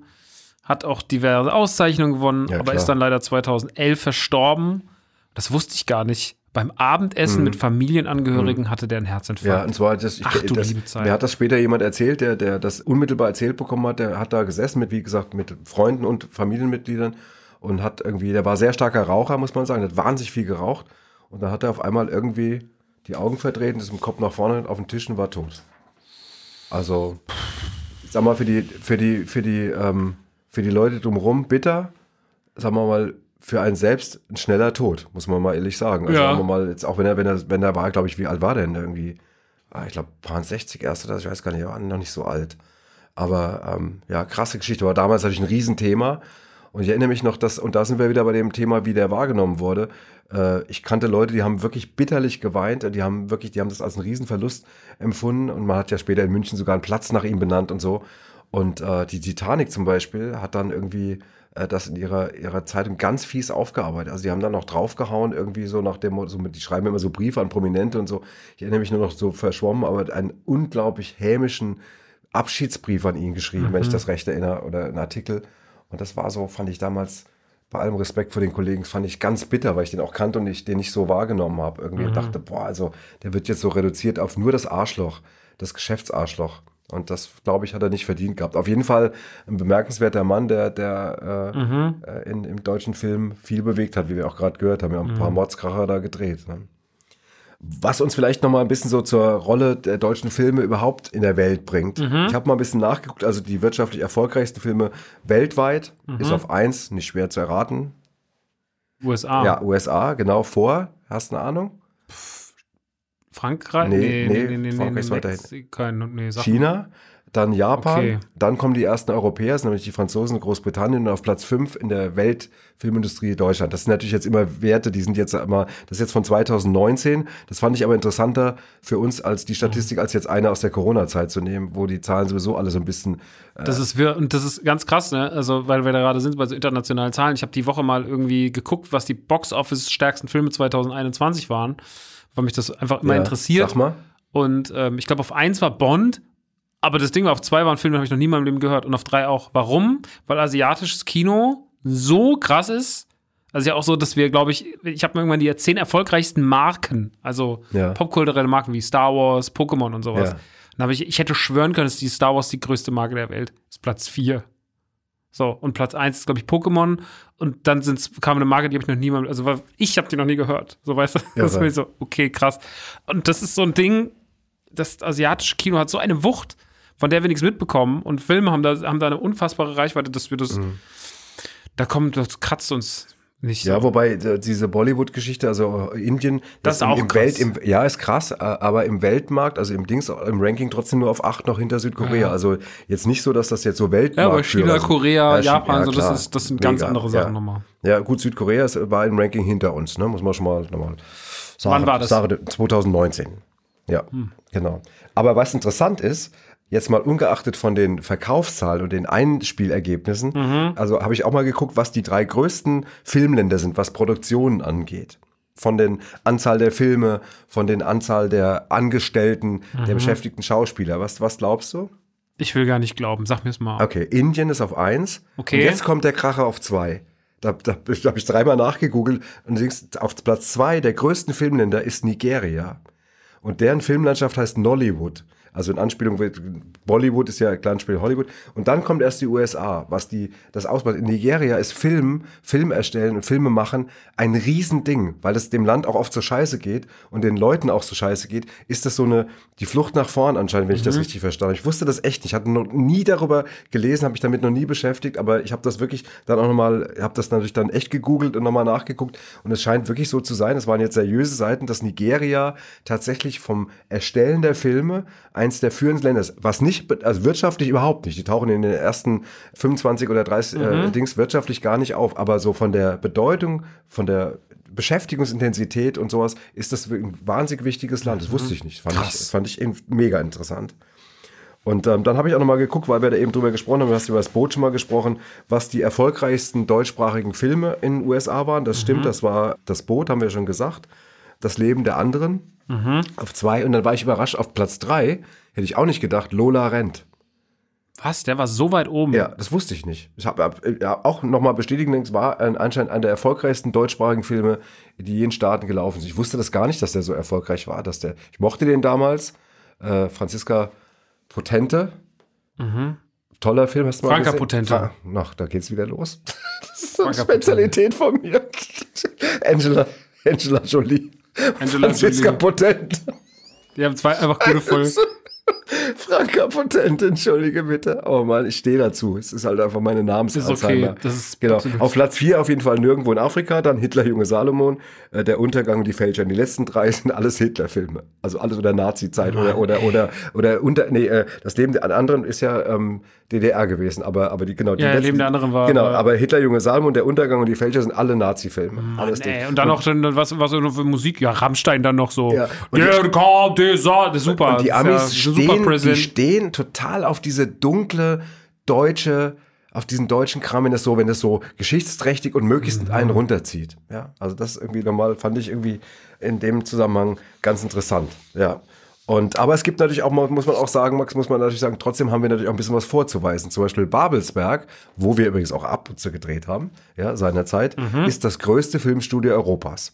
Da, da geht's schon mal los. Hans Zimmer, der berühmte Film- Babelsberg ist wo? Nee, Berlin. in Potsdam. Das ist in Potsdam. Ja, genau. okay. Wir haben in Berlin damals, haben wir sechs Wochen gedreht und haben in Berlin gewohnt. Mhm. Und ähm, die haben da richtig, Konstantin haben da richtig hingelangt. Und dann war es immer so, dass, dann hieß es immer so, was passiert in Studio 2? Da wurde meinetwegen dann unsere Bootparodie gebaut, dieses Mhm, U-Boot. und da durften wir da nicht rein. Da stand immer jemand davor, immer Security-Typ. Und wenn man so gesagt hat, können wir mal gucken? Nein. Alle haben das schon gesehen und der Gerd und ich waren immer die Letzten, die das sehen durften. Und dann am nächsten Tag kam dann irgendwie einer von den Studiokulissenbauern und sagte so, jetzt. Und dann wurden wir so wie an der Hand genommen und dann so Augen zuhalten und dann wurden wir ins Studio geführt und dann jetzt gucken. Und dann sahen wir meinetwegen diese Kulisse von dem Boot oder man sah die wohnen. Es war so schön. Das war wirklich, das waren, also, wenn man selber Szenen schreibt und sich nur ungefähr vorstellt, wie dann die Kulisse aussieht und dann gerätst du in so Leute und das sind ja auch viele Leute aus dem Osten gewesen, die wirklich das mit einer mit einer unfassbaren Hingabe gemacht haben. Also in Babelsberg die Leute, ich weiß nicht, wer heute noch ist, aber das war damals die besten Kulissenbauer der Welt. Und es war eine solche Freude, da zu arbeiten und dann in, in, diese, in diese Räume reinzukommen, in diese Studios reinzukommen, wo dann, also als wir das Boot gesehen haben, sind wir ausgerastet. Da hat ja Ottfried Fischer noch mitgespielt und so und Freunde von uns und wir kamen in diese Kulisse rein und hatten echt Tränen in den Augen. Also das fällt mir echt bei Babelsberg ein. Hans Zimmer, habe ich eben gesagt, ist einer der bedeutendsten Filmkomponisten, hat zehn Oscar-Nominierungen. Und die Filmakademie Ludwigsburg gehört laut Hollywood Reporter zu den 15 Besten der Welt. Also will damit nur sagen, wir müssen sie ja nicht verstecken. Nee, Wir müssen sie ja nicht verstecken Max. Ne? Genau. Gut. Müssen wir uns auch nicht. Haben wir auch einen der besten Filmpodcasts der Welt. genau, das, habe ich gar nicht mit aufgeführt. Den Stimmt. besten Filmpodcast Den, der Welt. Film, Ja. den Fi- besten Filmpodcast der Welt auch noch. Ne? Zusammen mit Kabel 1. Ja. Und Idir und Erik. Schön. Die, die ich aber jetzt übrigens, bevor wir, man hat uns ja immer einen kleinen Jahresrückblick gebeten. Ich würde den Jahresrückblick anfangen mit einem Dankeschön an unsere beiden, an Idee und Erik, die Mhm. diese, diese Folgen immer schneiden und die unsere Versprecher rausschneiden oder auch mal nicht. genau, die quasi, die entscheiden, wie wir wegkommen. Das aber stimmt. die äh, das wirklich großartig machen und der auch unsere Filmzusammenfassungen und, und die Trailer schneiden, Nachbearbeiten. nachbearbeiten und, ähm, und uns da jede Woche echt eine Riesenfreude bereiten. Also deswegen ihr beiden, das lasst ihr bitte drin. Dankeschön an euch beide von Max und mir. Dankeschön. Genau. Auch von meiner Seite des Tisches. Ich sagte ja von Max und mir. ja, weiß ich. Aber, Aber ich er wollte es nochmal persönlich er wollte es sagen. Mhm. doch nochmal selber sagen. Genau. Ähm, Jahresrückblick 2021. Fängt an mit, was war euer persönlicher Lieblingsfilm, egal ob neu oder alt? Können wir das vielleicht aufteilen? Ich würde ganz gerne darüber reden, was das. war der Lieblingsfilm, den wir hier im Podcast besprochen haben und was war dein persönlicher Lieblingsfilm im Podcast und was war generell dein Lieblingsfilm im Jahr 2021? Okay. Hast du schon was? Also sagen wir mal, was ich tatsächlich draus mich kaum zu sagen, das auch noch so ein Männerdings. Ich mochte Terminator 2 total, weil ähm, Gut, das ist aber auch wirklich einer der. Also ich habe das gepostet, dass wir den geguckt haben und da haben mir Leute geschrieben, das ist der beste Film der Welt. Das haben mir ganz viele Leute geschrieben. Das halte ich jetzt der- für ein bisschen Das ist der beste Film der Welt, Punkt. Also, sie haben den Punkt auch ausgeschrieben. Es war ihnen wichtig. Das waren alles Männer, aber es waren, alles, es waren alles stattliche Männer. Ja. Die wollten alle, Ja. wollten mal einen Punkt machen. Ja, Ich habe ähm, den ja, ich habe den ja vor allem ja wirklich dann auch das erste Mal geguckt, als wir den hier besprochen Ja. haben. Ich kannte den ja. Ich habe ja nur den Terminator 1 damals im Kino gesehen und habe dann gedacht, ja, ist gut gemacht, aber ist jetzt nicht so meine Welt. Und dann habe ich Terminator 2 gesehen und dann habe ich begriffen, warum später alle gesagt haben, dass der ja viel besser war als der erste. Terminator von der 2 war schon einer der Terminator- mit Abstand besten Filme, die wir hier besprochen haben, Ja. so, weil das einfach wirklich auch ein, das ist auch wirklich eine Bank. So. Ja. Also der fällt mir ein, tatsächlich, hat nachhaltig Eindruck gelassen jetzt hier in der zweiten Staffel. Mm, Und du? Forrest Gump mal wieder zu sehen, fand Okay. ich richtig krass. Ja. Forrest Gump hat mir richtig Spaß gemacht. Ja. Toller Film. Ganz, ganz toller Film. Großartiger Film. Ja, aber in der ersten Staffel, ich müsste noch mal auf die Liste gucken. Ich habe das jetzt gar nicht mehr alles vor Augen, aber es waren ja wirklich schon ein paar richtig Ja, krasse da waren die, Dinger auch, dabei. die waren ja, wir haben ja die Oceans-Filme. Das hat die richtig ganz- Spaß die gemacht. Ocean 11 bis 13, das war Ja. super. Genau. Genau. Wir hatten auch ein paar Filme, wo man so ein bisschen, wo das interessant war, dass man, wie Dass man man die jetzt nochmal, dass man die damals besser fand. Ja, ja. Äh, aber ich fand, wie gesagt, unsere allererste Folge, muss ich echt immer sagen, äh, Mit Terence Hill und Bud Terence Hill Spencer. 4 Fäuste für ein Halleluja war für mich echt ein Schlüsselerlebnis bei dem Podcast hier, weil man wirklich sagen muss, ich habe den Film als 15-jähriger Junge gesehen, da warst du noch, noch weit von der Planung entfernt. Ich kannte deine Mutter noch gar nicht und was weiß ich. Mhm. Und dann hast du den Film geguckt und das war irgendwie die größte Zeitreise. Gleich in der allerersten Folge dieses Podcasts, in der Mhm. ersten Staffel, war halt echt ein, ein, ein echt, es war so unwirklich, diesen Film nochmal zu gucken. Ja, das stimmt, das war krass. Okay, ähm, aber jetzt sind wir bei jetzt. Ähm, ich habe echt überlegt, ich habe keinen richtigen, keinen Du großen. warst doch, glaube ich, dieses Jahr einfach nicht im Kino. ich war gar oder? nicht im Kino. Ich war, Krass. seit, ich war seit Ende 2019 nicht mehr im Kino. Irre. Ich war zwei Jahre nicht Zwei im Jahre Kino. nicht ja. im Kino. Ja. Hat auch mit Corona natürlich viel zu tun, aber nicht nur. Mhm. Hat auch schon vorher damit, dass wir halt eben 2019 im Sommer das neue Programm geschrieben haben. Dann bist du kopfmäßig woanders, dann, dann gehst du nicht mehr so viel weg. Du bist dann tatsächlich damit im, zum Fokus, bist du drin. Also von daher, ich kam auch nicht dazu. Und dann kam halt irgendwann Corona, dann kam man erstmal sowieso nicht mehr dazu. Mhm. Und jetzt, wo alles wieder offen hat, ich wollte ja, ich wollte tatsächlich in Beckenrand Sheriffs gehen, weil da Rick Cavani mitspielt, unser Freund, mein Freund, und weil er auch noch in Hessen drin spielt. Aber der Film war, sagen wir mal, von den Platzierungen, also wann er so lief, der lief dann so in Offenbach. Ah, ich sag, ah, da läuft er in Offenbach. Wann? Am Mittwoch. Wann? 14.30 Uhr. Und Das ist so eine Zeit, wo ich nicht ins Kino gehe. Also den habe ich leider nicht gesehen, sonst hätte ich den vielleicht noch zum Film des Jahres für mich gemacht. Oder zum einzigen Film. Deswegen, ich finde, da, da gebe ich den Staffelstab mal an dich ab. Mhm, okay. Ja, ich ähm, habe dieses Jahr ein paar schöne Sachen im Kino sehen dürfen. Hat jetzt auch nochmal ein sehr schönes Erlebnis die Woche mit Spider-Man, habe ich ja schon vorhin privat Ja. erzählt. Es war wirklich, wo die Leute dann noch im Kino so gejubelt haben, wo man so das Gefühl hatte, ach, so kann sich Kino auch wieder mal anfühlen. Ach, krass stark. Aber ich muss sagen, vom emotionalen Gehalt war Spider-Man schon weit oben, hat schon viel mit mir gemacht. Aber ich glaube, dass nichts mich dieses Jahr so, also wirklich zum verzweifelten Heulen gebracht hat wie Ghostbusters Afterlife. Das war schon wirklich ein krasses Ding. Das liegt daran, dass ich finde, das ist die einzige Verfilmung der letzten Jahre, die mit so einem Retro-Thema anbandelt, was eigentlich totgesagt war. Also das Ghostbusters-Franchise hat ja in den letzten Jahren nicht so viel Glorreiches erlebt. Und das Ding hat meiner Meinung nach war im besten im Umgang mit sowas, was, was wo man so ein altes Thema nochmal aufrollt, so 30 Jahre später. Und hat nicht alles richtig gemacht, aber so wie, wie sie das meiste davon angepackt haben, ich würde sagen 80, 85 Prozent, muss ich sagen, ist ein wahnsinnig krasser Film und der hat mich emotional wirklich, wirklich richtig. Ich habe den zweimal geguckt und habe zweimal Rotz und Wasser geheult. Also wirklich auch viel zu laut. Also die letzten zehn Minuten, Echt? die machen mich einfach fertig, ey. Da gibt es so eine Szene, da, ach Gott. Ist Also es, weil das- es so rührend ist oder? oder ja, es weil- rührend ist, Mhm. weil einfach schön erzählt ist, weil ich finde, es ist, was Ghostbusters Afterlife so gut gelingt, ist so, man nimmt das alte Franchise, setzt es in ein neues Setting. Also es gibt so eine Szene, wo der sehr stark mit dem ersten Teil kokettiert und das finde ich fast das Schwächste am ganzen Film. Mhm. Alles, was aber so neu ist, ja, es ist ja sozusagen das Erbe und dann, wenn sie das alte Auto wieder entdecken und was da so für neue Geister auftauchen Mhm. und diese Geschichte drumherum und diese Kids und sowas, da spielt ja auch hier der, der eine aus ähm, Stranger Things mit und so. Und diese Kleine, die die Phoebe spielt, das ist ein so guter Kindercast.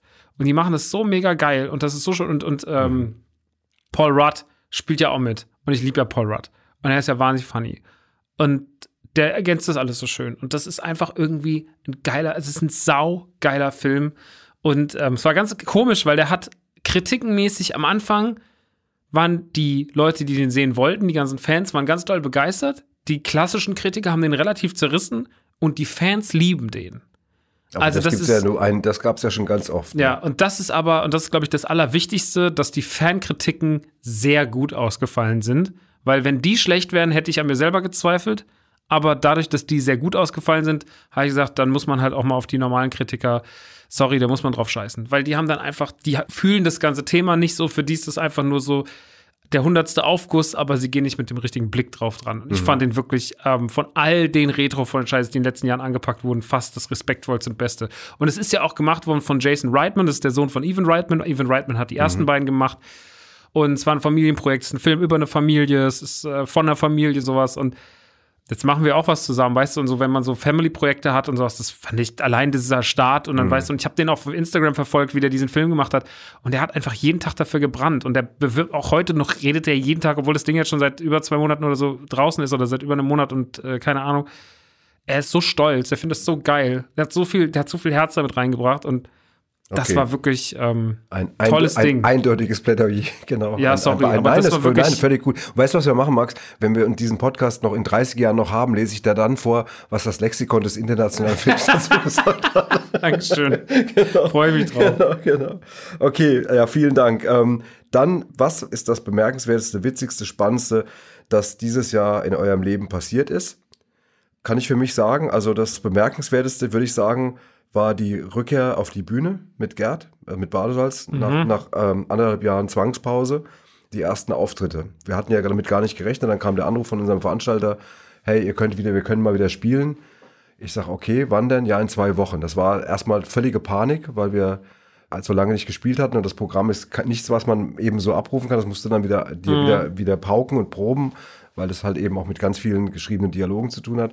Aber wir haben das dann sehr intensiv betrieben und dann haben wir wieder gespielt und das war ein eigenartiges Begreifen, was die Bühne dann doch auch für einen bedeutet. Ich kann das gar nicht genauer beschreiben. Ich hatte jetzt keine Tränen in den äh, Augen, ich hatte, es war jetzt nicht gerührt, aber ich hatte trotzdem so ein ergriffenes Gefühl, als wir da raus sind und dann auch die Leute saßen. Es war dann erstmal so Schachbrettbestuhlung und ein paar hatten Masken an. Das war aber alles egal, überhaupt mal wieder vor Leuten, die da saßen irgendwie und habe doch gemerkt, dass mir das ähm, so gefehlt hat. Ne? Zumal man ja auch mit, das habe ich glaube ich schon mal an der Stelle gesagt, man ist ja mit seinem Publikum auch irgendwie verabredet. Und dann hat man diese Verabredung immer wieder, wurde immer verschoben, nicht von einem selber, sondern von äußeren Umständen. Und das war, da würde ich sagen, 2021 für mich, das war das Bemerkenswerteste. Neben vielen Sachen auch privat natürlich und sowas, die sch- schön sind und begeben, aber das war, sagen wir so, was mein Leben als Künstler angeht, war das das äh, Bemerkenswerteste. Mein schönster Moment, was heißt schönster? Es war schön, aber es war auch vor allem super spannend, war natürlich jetzt das ganze Thema rund um, ich eröffne ein Geschäft. Also das ganze Jahr stand eigentlich von dem Zeitpunkt an, wo ich im Frühjahr für mich entschieden habe, wir machen das jetzt, zur relativ schnellen Unterzeichnung des Mietvertrages zu, okay, jetzt wird's ernst, ich muss einen Laden eröffnen. Und ich will nicht nur einfach einen Laden eröffnen, ein paar Regale reinstellen, sondern ich will den richtig krass machen, weil ich persönlich einen krassen Anspruch an solche Läden habe und selten Läden komme, wo ich sage, so, das hat mir sehr, sehr gut gefallen. Also musste ich ähm, mir ein Konzept überlegen, gemeinsam mit meiner Mom. Ja, also so wie ich ja hier mit dir arbeite, arbeite ich ja bei mir im Laden Ja. sehr viel mit meiner Mom. Und ähm, dann haben wir diese Firma da jetzt aufgebaut, so. Äh, oder sind noch mittendrin, das aufzubauen. Und das war schon einfach ein krasses Ding, weil das war tatsächlich, glaube ich, immer so zwischen dem Ganzen, ich will auf der Bühne stehen, war ein Geschäft immer ein anderer Wunsch von mir. War ja auch schon immer gerne auf Flohmärkten und sowas. Habe schon immer gerne Leuten Zeug verkauft. Habe auch immer gerne meinen Online-Store gemacht. Habe aber gedacht, das ist jetzt der nächste logische Schritt. Das ist auch gerade bei so Sachen wie so haptischen Sammler-Items und sowas. Wenn eine Figur ist für 400 Euro so, dann wollen die Leute vielleicht auch mal sehen, nicht nur auf dem Bild, sondern auch so in echt. Hilft ja immer ganz gut sowas, sich da nochmal haptisch irgendwie vor Augen zu führen. Und ähm, ja, das hat mich sehr, sehr begleitet. Das hat mein ähm, Leben aufgefressen. Ist aber auch so, wäre, glaube ich, ohne Corona gar nicht möglich gewesen, weil sonst hätte ich wahrscheinlich meine Zeit auf der Bühne verbracht, ja, oder hätte halt wieder Zeug geschrieben oder keine Ahnung, was dann passiert wäre. Aber dadurch, dass halt Corona mich da so ausgebremst hat, habe ich halt diese Chance jetzt ergriffen, habe das gemacht. Und das war auf jeden Fall das Spannendste und weitestgehend auch Schönste. Ja, natürlich ist äh, Geschäftsinhaber, auf einmal Geschäftsinhaber und auf einmal Chef sein nicht immer das Einfachste. Vor allem nicht, wenn man auch seine Mutter angestellt hat. so. Aber es ist schon echt eine, ist echt eine krasse Sache, so auch jetzt das erste Mal so ein Weihnachtsgeschäft zu erleben und sowas. Ja, das ist, war auf jeden Fall das Abstand Spannendste, was ich dieses Jahr gemacht habe. Wäre nochmal irgendwann mal interessant, mit ähm, äh, wirklich mal auch zu gucken, was Corona so alles so mit einem gemacht hat. Also weil, weil man ja auch dann teilweise äh, andere Entscheidungen gefällt hat oder andere Wege. Bei Badesalz ja auch mit unserem Radio-Ding, das hätten wir ja nie, ge nie gegründet. Äh, wir würden jetzt auch gar nicht in dem Studio sitzen. Also dem Studio, in dem wir jetzt hier sitzen und das aufnehmen, das wird es gar nicht geben, wenn es Corona nicht geben. Muss man mal einfach objektiv so festhalten. Weil wir das ja dann gegründet haben, die, die Radio Badesalz, eben als wir wussten, dass wir nicht mehr spielen. Und daraus dann sind so viele Sachen entstanden. Das ist schon interessant, ne? also was das so mit einem macht. Und äh, ich würde es gerne aufgreifen, weil es die nächste Frage der Redaktion war, was war euer schönster Vater-Sohn-Moment im Jahr 2021? Und da greife ich das auf. Das war tatsächlich neben unserem Podcast, dass du weißt, wie sehr ich das liebe, hier zu sitzen, mit dir über Filme zu reden. Und wir haben es ja auch schon gesagt, es gibt Schlimmeres, als, als über Filme zu reden für uns beide, weil wir ja sowieso immer Filme gucken und sowieso so viel quatschen. Aber für mich der gänsehautmäßigste Moment war ich, als ich das erste Mal in deinen Laden rein bin. Das war wirklich, ähm, also das war ja ein, du hast ja Eröffnung und dann, ich glaube, bin am nächsten Tag gekommen und ich stand auf dem Parkplatz und ich sah den von außen, ich hatte ja schon ein bisschen was gesehen, aber ich hatte ihn halt noch nicht wirklich eingerichtet gesehen.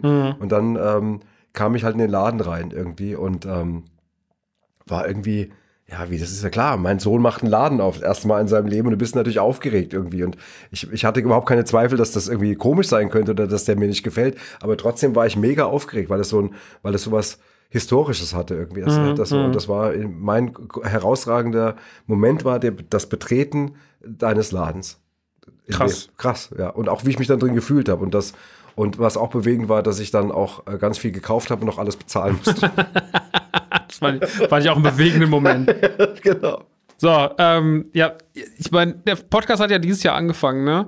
Ich finde es eh krass. Also ich habe dieses Jahr, ich, eine Sache, wenn wir davon reden, was Corona so gemacht hat, und Corona hat ja vielleicht, sage ich mal, was so ein paar Entscheidungen angeht, vielleicht sogar Positives mit einem gemacht. Muss ich sagen, ich habe dieses Jahr noch, ich habe so viel mit meinen Eltern zu tun gehabt wie die letzten Jahre nicht. So, ich habe mit Mama fast jeden Tag verbracht, so wie, weil sie halt wie gesagt im Laden arbeitet.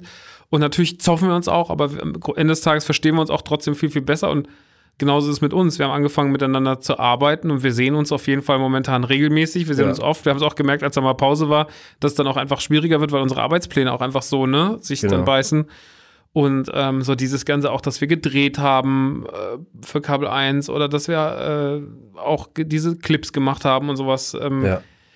Das ist schon ähm, krass, was das nochmal zusammengeschweißt hat. Ja. Was dieser Podcast nochmal uns irgendwie so als Team Vater-Sohn formiert hat. Ja, weil er, weil er, er hat uns ja mehr oder weniger gezwungen, uns regelmäßig zu treffen. Und dann merkt man halt auch, wie angenehm. Also ich muss echt sagen, dass das große Freude ist irgendwie und so. Und ich muss auch noch mal eins sagen, was bei dem Podcast für mich neben dem Gequatsch und dem auch meinetwegen dem Lustigen, was es auch mit sich hat. Ich habe das nicht bei jeder Folge, da müsste man jetzt, äh, müsste ich jetzt schwindeln, aber, aber was ich immer wieder mal hatte, war, dass du manchmal, und das ist ein Generationsding, dass du ja der ne, manchmal eine ganz andere Sichtweise auf was hast. Und äh, dass ich das tatsächlich, also fast die spannendsten Momente für mich fand, wenn ich begriffen habe, da denkt jemand über das gerade ganz anders. Mein eigenes Fleisch und Blut, mein eigener Sohn. Und weil wir das auch so austauschen.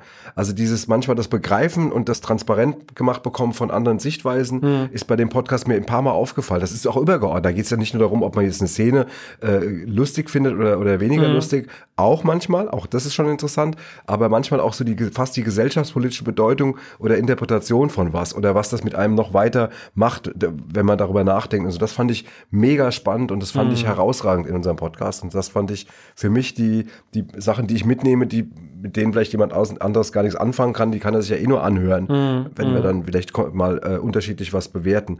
Aber wie man das selbst verarbeitet und was das mit einem in der Birne macht, das fand ich wirklich extremst bemerkenswert. Ja. Und dann, äh, was sind eure Ziele, Wünsche, guten Vorsätze für 2022? Keine Was, Ahnung. was wünschst du dir denn so für dich? Ah, Naja, also ich wünsche, naja, gut. Normalität? Ja, Normalität wünschen sich alle und äh, das ist ja auch ein berechtigter Wunsch. Irgendwie wünscht sich irgendwie, dass das Scheißding irgendwann mal verschwindet oder was ja manche Wissenschaftler prognostizieren, dass der, das Virus sich irgendwann so runterfährt, dass wir dann damit umgehen wie mit einer Erkältung oder sowas. Aber das wird wahrscheinlich auch noch ein paar Jahre dauern. Ich habe keine Ahnung. Ich glaube, sag mal, der Vorsatz resultiert eigentlich aus dem, aus den zurückliegenden anderthalb Jahren sich ähm, auch von sowas nicht unterkriegen zu lassen. Also das haben wir tatsächlich, muss ich sagen, äh, das hab, ist mir, das mag jetzt komisch klingen, aber das ist mir einigermaßen gelungen, dass man dann eben gesagt, okay, wenn ich das und das nicht machen kann, eben nicht auf die Bühne gehen kann und auch dann, nat- dass man dann eben nach Alternativen sucht und dann überlegt, was man halt eben äh, stattdessen macht. Das fand ich irgendwie die wichtigste Erkenntnis aus der Corona-Zeit, sich nicht, ja, nicht unterkriegen zu lassen. Und du? Ich habe dieses Jahr nicht nach mir geguckt, was ich gerade bitter bezahle mit diversen Arztbesuchen und nachts nicht schlafen können wegen Schmerzen überall und keine Ahnung. Ich war letztens, ich war jetzt bei mehreren äh, Physios und so und bei äh, Chiropraktikern und die sagen, das sind vielleicht der verspannteste Mensch, der hier je lag. und ich mir auch denke, ich okay. Und tatsächlich so ein bisschen mehr nach mir gucken, Das wäre, glaube ich, ganz, ganz wichtig, weil es war schon auch doll, ja. Da ein Projekt, da ein Projekt. Ich habe fünf Podcasts allein dieses Jahr gemacht. Also als nicht fünf Aufzeichnungen, sondern fünf verschiedene Projekte, die regelmäßig befüllt werden mussten. Dann noch einfach einen Laden öffnet, dann ist der Online-Store auch noch relativ groß geworden. Da musste die ganze Zeit Gas geben, noch ein paar andere Sachen. So, pff, das war schon irgendwie doll. Also ich muss ein bisschen lernen, auch so mal ein paar Sachen abzugeben. Das hat natürlich viel mit mir zu tun, es hat viel mit meinem Kopf zu tun. Da muss ich halt jetzt ein bisschen ran. Okay. Gut, schauen wir mal, wie es wird. Schauen wir mal und dann kommen wir jetzt abschließend. Ja, Ich habe die, ich habe kein Vorsatz ist auf jeden Fall, dass du weiterhin dieses Quiz verlieren wirst. Ja, das ist dann, ähm, äh, ich kann dir jetzt schon sagen, ich habe die Fragen an dich gelesen. Ich weiß nicht, was die Redaktion sich gedacht hat, aber sie hätte mir auch einfach sagen können, gib doch dem Max einfach die drei Punkte und dann könnte er früher zum Pizzaessen hochgehen. Also bei aller Liebe, aber zum Jahresende mir nochmal so dermaßen hier einen in den Arsch zu treten, ist echt eine Frechheit. Okay, Max, egal. Ich bin ja, mir Kein macht Problem. Das, mir macht das doch nichts. Pass mal auf, was machen wir denn heute? Ähm, nehmen wir nochmal die, nochmal hier. Das Filmquiz. Boah. Geht nicht besser, oder? Toll. War wie im Kino. War wirklich wie im Ja. Kino. Ja, Wahnsinn. Unglaublich gut. Danke, Hans Zimmer, dass du nochmal Gerne. Henny Zimmer. Handy Zimmer. Dann fang doch mal an. Ja, gerne. Okay, ich meine, dass wir das schon mal besprochen haben. Die unendliche Geschichte war in Deutschland recht erfolgreich. Welcher Film aber lockte stolze 27 Millionen Deutsche ins Kino? Der Schuh des Manitou. Das ist ein Punkt, mit dem ich es, also ich hätte gedacht, das wüsstest du, nee. Der sieben? Warte mal. Nein, nein, der, warte mal, ist ja im Arsch. Das ist jetzt, du kriegst, du kriegst ja auf keinen Fall den Punkt mehr. Du kannst jetzt noch ein bisschen rumraten und was weiß ich. Ich kann dir sogar noch einen Tipp geben. Du hättest ja noch sagen können, gib mir den, aber du hast es ja gleich rausgeschossen. Ja. Obwohl der, der, der Tipp ist ein, ein Song aus dem Film, kennt vermutlich fast jeder in Deutschland. Dann wärst du vom Schuh des Manitou weggekommen. Stimmt. Weil der hat keine herausragenden Songs. Oder Dann ist bemerken. Periode 1. Nee, es ist das Dschungelbuch. Das Jewel-Buch. Ja, 67. Und 27 Millionen Mal waren da Leute drin, ich allein sechsmal in der ersten Woche. Crazy. Das war mein, okay. da bin ich als, als Junge reingemacht, genau. okay, okay, Ähm, okay. Genau, Platz zwei war dann übrigens mit 18 Millionen äh, Titanic. Ja. Ich habe gedacht, es dreht sich um einen deutschen Film, deswegen hätte ich das eh nicht richtig beantwortet. Ja. Ich habe gedacht, der erfolgreichste deutsche Film, das war ja schon. Dann hätte ich es, nee, es war nur, Hab mich auch schon gewundert, dass ja 27 Millionen Leute das, den Scheiß angeguckt haben. Sorry, Ricky, aber, aber- naja. Auch Michael Endes, Jim Knopf und Lukas, der Lokomotivführer, wurde bereits verfilmt. Wer spielt dabei Lokomotivführer Lukas? das ist der, Ty der Typ, der letzte Bulle. Ähm, ah, der Blonde. Oh, ist das, gib mir nochmal einen Tipp, aber das ist Der wahrscheinlich Schauspieler, genau das ist der Ja, Typ, ja. Ach man, ist das der gemein. nach 20 Jahren aus seinem Koma aufwacht. Ja, genau. Oh. Ich, ich und Namen, ich sehe den Typ vor mir, ich sehe das kantige Gesicht, ich habe ich hab die gesehen. Ich habe den zweiten jetzt gerade geguckt, weil, weil Rick spielt ja in, in, in, bei die Wilde 13 spielt ja die ganzen. Uwe Ochsenknecht spielt mit, Christoph Maria ja, Herbst genau. spielt mit, und, Annette äh, Frier Annette spielt Frier mit, Ricky spielt mit. Oh Mann, ist das gemein. H, mit H der Vorname, ne? Mhm. Mehr Tipps gibt's wirklich nicht. Henning Baum. Gut. Punkt. Boah, ich hätte mir jetzt so in den Arsch gebissen, wenn ich das nicht, weil ich verstehe vor. Henning Baum, genau, den, ich mag den auch. Scheiße. Okay, so, aber jetzt wird's, jetzt wird's ganz, äh, das ist echt bitter.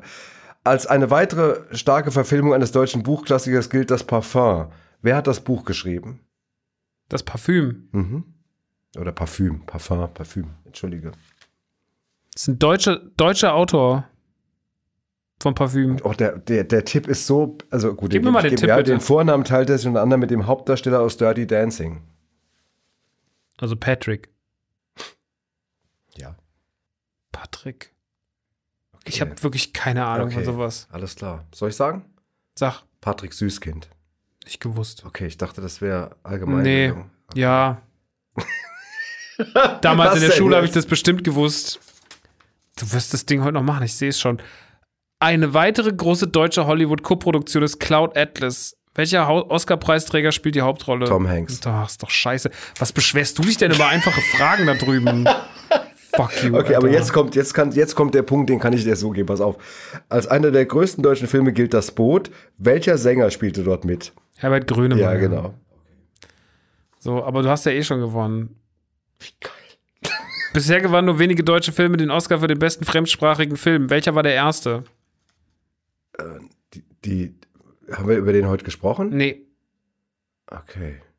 Ein deutschsprachiger Film. Mhm. Es war die Verfilmung des bekanntesten Buches eines deutschen Nobelpreisträgers, den man vor allem mit Pfeife kennt. Ein deutscher Nobelpreisträger, den man mit Pfeife kennt. Sherlock Holmes. Keine Ahnung. Mhm. Ja. Wer war denn? Der